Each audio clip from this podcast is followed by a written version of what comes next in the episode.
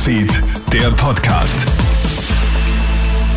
Schönen Nachmittag aus der Kronhit Nachrichtenredaktion. Felix Jäger hier mit deinem News Update.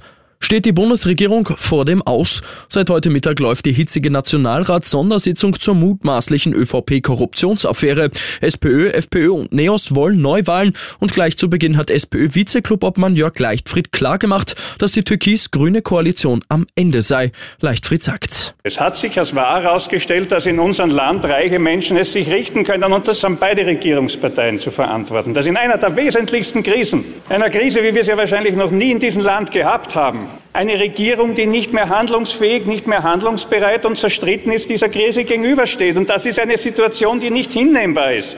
Wenn es um die Proteste von Klimaaktivisten geht, dann soll jetzt in Deutschland Schluss sein. In Berlin waren ja Rettungskräfte nicht zu einer lebensbedrohlich verletzten Person gekommen. Der Grund, Aktivisten hatten sich auf einer Straße festgeklebt. Die Frau ringt noch immer mit dem Tod. Jetzt könnte man härter durchgreifen, so fordert etwa der Chef der Polizeigewerkschaft. Aktivisten sollen nach einer Aktion für eine Woche in Gewahrsam. Auch einige Spitzenpolitiker pochen auf härtere Strafen.